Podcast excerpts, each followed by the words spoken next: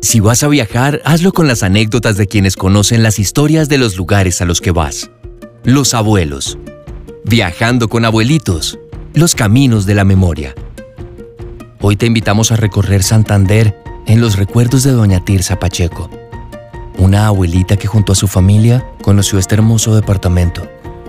Te invitamos a un recorrido por la memoria que va a ser mucho más divertido tu viaje.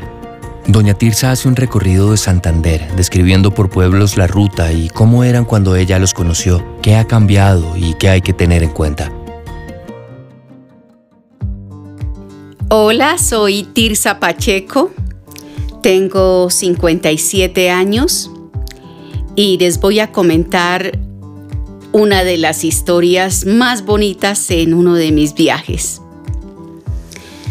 Pues resulta que Yendo para, para Santander hay un, pueblito pasando por Málaga, por Capitanejo. Esto queda ya por el lado de García Rovira, esa, esa provincia se llama García Rovira. Y llegando a Capitanejo hay un desvío, lo más bonito, coge uno la carretera subiendo, subiendo y llega uno a un pueblo que se llama San Miguel. ¡Ay, qué pueblo tan bonito, tan bonito! Es una cosa chiquita, pero linda, linda. La iglesia, las casitas, es todo colonial, todo hermoso. La gente allá madruga a irse para un sitio los sábados que se llama La, la Gruta eso es arriba, arriba en una cosa que se llama Santa Elena y la gente se vaya a las 5 de la mañana a una misa que hacen allá. Lo más de lindo, eso el sacerdote de allá es una maravilla de hombre, predica lo más lindo y baja uno después de la ceremonia, baja uno a una partecita donde le venden a uno mantecadas, almohábanas, quesos. Eh, eso es una cosa hermosa se va uno, obviamente a pie, porque eso es eh, camino peatonal, se va a pie y luego baja también, pero con calma, tranquilo, sin problema, porque el camino es muy bonito. Y llega uno nuevamente al pueblo sobre las 9, 10 de la mañana, lo más hermoso. ¿Y qué me dice de ahí? Hay más o menos una hora a otro sitio que se llama eh, la Villa Santana. ¡Ah! Qué casa tan linda, es una casa campestre. Dicen que era de una profesora que trabajó allá, pero se hizo una casa. ¡Oh!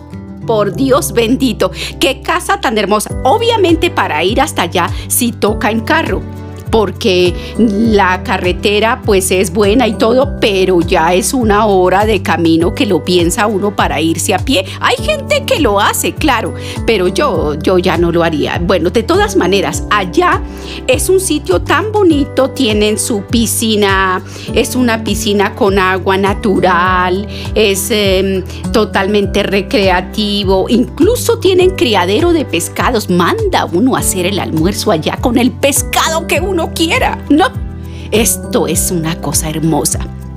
Ahora, de ahí uno se puede ir nuevamente hasta Málaga porque Málaga queda ahí más o menos como a unos 45 minutos en carro. Se va uno tranquilo, la carretera es extraordinaria, es maravillosa, el paisaje. Ahí es que los paisajes de Santander, sobre todo de la provincia de García Rovira, es una cosa maravillosa. Lo que es Málaga, Enciso, eh, Capitanejo, Miranda. Hay un pueblo también muy cercano que se llama Concepción. Ah, qué pueblo también tan bonito, es muy colonial, muy hermoso. Allá estuvimos en otra oportunidad, no en este viaje, no, no, no. Eso fue en otra oportunidad que nos invitó un, um, un um, doctor de allá, recuerdo que creo que ya murió el doctor, el doctor Morales nos invitó allá una vez a su casa. Ay, qué casa tan bonita. Pero bueno, no les voy a hablar de Concepción ahora, les voy a hablar de Málaga. Málaga también es un, una ciudad, porque es la capital de provincia de allá, de, García Rovira. Y, y, Málaga tiene, ¿qué le digo yo? Es que yo no le podría calcular habitantes porque no sé, eso es una ciudad, eso es una cosa grande ya. Y, uno allá encuentra de todo, de todo y es cerquita de todo. ¡Ay, qué cosa tan bonita! Allá estudiaron los hijos de, mis primas, de mis hermanas, incluso las mayores. Allá estudió mucha gente y, gente muy importante ahora con, con, eh, la presidencia, con eh, el Senado, con la Cámara, gente importante de allá de la provincia. Eh, cuando uno, por ejemplo, quiere comerse algo especial, algo bien rico, ah, no hay como desayunar o de pronto almorzar en un lugar muy bonito en Capitanejo.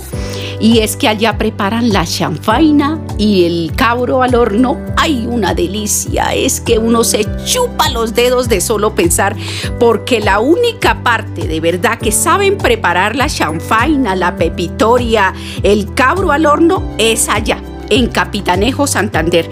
Y la mayoría de los conductores, esos que vienen de Cúcuta, de Pamplona, de incluso los que van de aquí de Bogotá, hacen su parada ahí porque se ha vuelto casi que obligación porque es que es un sitio maravilloso para lo que es eh, el sabor de la comida santanderiana allá se, es especialista en, ese tipo de cosas y, ha sido muy bonito, por ejemplo, también encontrar la, la que acá no la consigue uno tan fácil, la arepa santanderiana.